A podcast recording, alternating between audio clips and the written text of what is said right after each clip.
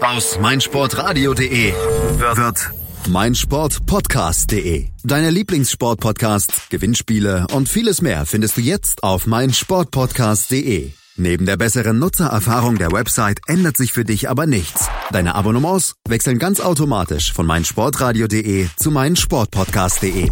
Du bist noch kein Abonnent? Einzelne Serien, Themen und ganze Sportartenfeeds warten auf dich. Schau vorbei und klick dich rein auf meinsportpodcast.de. Sportplatz mit Malta Asmus und Andreas Thies. Alles rund um den Sporttag auf meinsportpodcast.de. Liebe Hörer von meinsportradio.de, es ist vollbracht. Wir haben neues Zuhause. Es mag euch schon am neuen Intro aufgefallen sein. Wir sind nicht mehr meinsportradio.de, wir sind Podcast. Besser gesagt, wir sind Sportpodcast. Daher ist der Umzug auf unser neues Portal meinsportpodcast.de nur logisch.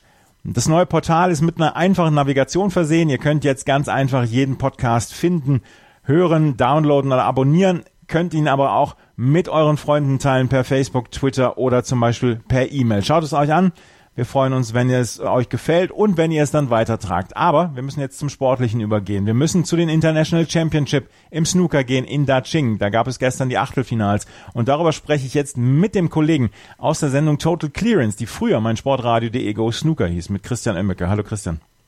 Hallo Andres. Wir haben gestern Achtelfinale erlebt und wir haben quasi das Comeback von Matthew Stevens erlebt. Zum letzten Mal 2014 in einem Viertelfinale bei einem Rankingturnier gewesen hatte er in den letzten Jahren durchaus Probleme und ist auch Gefahr gelaufen, eventuell irgendwann seine Tourkarte zu verlieren. Gestern hat er in einem ganz engen Match Ding Junhui mit 6 zu 5 geschlagen und ist mal wieder in einem Viertelfinale. Großartige Nachrichten für Matthew Stevens und seine Fans, die es ja immer noch in, in grauen Mengen gibt. Ja, absolut. Matthew Stevens ist äh, ein Spieler, der sehr viel Sympathien hat, vor allem auch in äh, Deutschland, schon alleine äh, dadurch, dass er mit Paul Hunter das Paul Hunter Classic groß gemacht hat. Ähm, Messi Stevens ein Spieler, der äh, ein bisschen unterm Radar läuft, oft und leider auch viel zu oft, da er zwei WM-Finals so bitter verloren hat. Also ähm, Messi Stevens immer jemand, der sehr viele Sympathien in sich vereint und gestern absolut zu Recht auch als Sieger vom Tisch gegangen ist. Ähm, Ding Junhui hat eigentlich nicht so schlecht gespielt, ist auch relativ schnell mit 3 zu 1 in Führung gegangen, da war noch alles in Ordnung für den Chinesen, aber nach dem Mid-Session Interval kam Matthew Stevens wirklich richtig gut ins Match rein und vor allem auch in richtig hohe Breaks rein. 61, 67, 127, mit denen er aus dem 1 zu 3 dann eine 5 zu 4 Führung machte und äh, schon so ein bisschen an der Sensation geschnuppert hat, denn das war es wirklich. Ähm, Ding Junhui in seinem Heimatland zu schlagen, ist immer eine besondere Geschichte. Und Messi Stevens, der gegen Ding Junhui vorher noch nie gewonnen hat, äh, dann auch einfach mal eine doppelt gute. Ding Junhui hat dann mit einer 66 den Decider erzwungen und in dem hatten beide äh, zunächst gute Möglichkeiten, das auch äh, ja in ein hohes Break umzumünzen. Ding Junhui machte 29 Punkte und Messi Stevens dann aber eine 63 und das war dann auch das entscheidende Break, was ihm letztendlich den Sieg einbrachte. Freut mich riesig für ihn. Nicht nur, weil es jetzt das erste Viertelfinale seit äh, über vier Jahren ist oder seit ziemlich genau vier Jahren. Also das ist einfach toll, Messi Stevens auch mal wieder richtig in äh, gute Ergebnisse einfahren zu sehen, denn die braucht er auch dringend. Du hast es gesagt.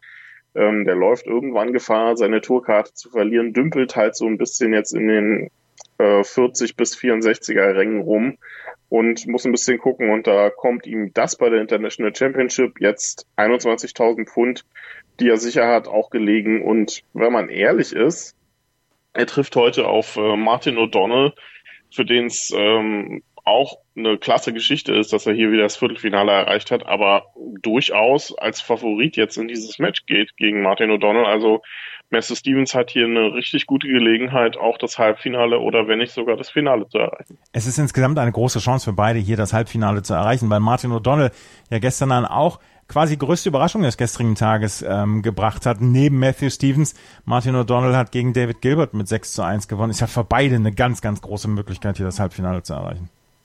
Absolut, Martin O'Donnell auch ähm, mit einer richtig guten Saison. Das äh, ist jetzt schon das zweite Mal. Ähm, er hat auch bei der China Championship das Viertelfinale erreicht. Also der spielt hier ein, richtig gutes Jahr bisher und äh, kratzt jetzt auch an den Top 64, wird mit diesem Viertelfinale, was er jetzt erreicht hat, erstmals überhaupt in die Top 64 reingehen und dann hat er auch gute Chancen zum Ende der Saison seine Tourkarte zu erhalten. Ähm, also da läuft's auch äh, richtig gut in diesem Jahr. Halb, hatte, glaube ich, das Halbfinale sogar erreicht beim Shootout. Also ja, bei Martin O'Donnell läuft's. Und bei David Gilbert äh, muss man sagen, läuft's jetzt in letzter Zeit nicht mehr ganz so rund. Seitdem er das Finale erreicht hatte, ähm, weiß jetzt nicht mehr, bei, bei welchem Turnier es war. Ich glaube bei den World Open, wo er dann gegen ähm, Mark Williams eine sehr bittere Niederlage kassiert hat. Ähm, das war gestern kein guter Auftritt von ihm. Er hatte den ersten Frame gewonnen und danach lief einfach gar nichts mehr zusammen. Martin O'Donnell sechs Frames in Folge und das sehr souverän zu Ende gebracht. Also richtig starkes, äh, richtig starker Auftritt von Martin O'Donnell und ich bin mal gespannt, ob man beiden dann heute im Match ähm, gegen Messi Stevens dann auch anmerken wird, was für eine Riesengelegenheit das ist, für beide hier richtig viel Geld einzuheimsen und vor allem dann auch in das lange One-Table-Setup bei der International Championship zu kommen, denn die Halbfinals werden ja bereits über Best of 17 gespielt, also durchaus ähm, ein Setup, was beide in letzter Zeit nicht so oft hatten. Ja, auf jeden Fall stehen Martin O'Donnell und Matthew Stevens im Viertelfinale treffen heute aufeinander. Ansonsten gab es sehr, sehr viele Favoritensiege gestern. Ali Carter zum Beispiel hat gegen Sunny Akani mit 6 zu 4 gewonnen, aber auch Neil Robertson hat gestern gewonnen. Er ist, gilt als Favorit gegen Yuan Jun. Allerdings hat der junge Chinese bislang eine famose Saison gespielt und hat schon sehr viele große Gegner aus dem Turnier gekickt. Für Neil Robertson, auch für den ist es ein gutes Ergebnis. Auch der hatte ein bisschen zu kämpfen. Nicht ganz so wie Matthew Stevens in den letzten Jahren, aber durchaus auch mit schlechten Ergebnissen dann. Neil Robertson, dass der jetzt im Viertelfinale steht, ist für ihn sicherlich auch ein großer Erfolg. Absolut. Ähm, Ding, äh, Ding äh, Juan Sijun ist ja jemand, der äh, eine richtig gute Saison bisher spielt. Ähm, der hat schon einige große Spieler geschlagen und geht vor allem auch immer sehr frech und einfach ja un, ohne wirkliche Skrupel in so ein Match rein und äh, hat das auch gestern gegen die Robertson gemacht, hat die ersten äh, zwei Frames gewonnen, lag da zum Mid-Session-Interval mit 3 zu 1 vorne und die Robertson sah da schon so ein bisschen äh, nachdenklich aus, was äh, denn er denn nach der Pause vielleicht mal verändern sollte, dass es da besser läuft. Ähm, der holte sich dann nach der Pause die ersten zwei Frames und äh, Juan Zijun ging mit einer 58 wieder mit 4 zu 3 in Führung und dann kam der Frame, der so ein bisschen das Match endgültig gekippt hat. Äh, der achte Frame, da hat Juan Sijun eine 72 vorgelegt. Die Robertson brauchte, ähm, wenn ich mich richtig erinnere, sogar schon Snooker, äh, holte sich die Foulpunkte und gewinnt diesen Frame noch mit einem einzigen Pünktchen Vorsprung und danach hat äh, Juan Sijun dann auch keinen Ball mehr gelocht.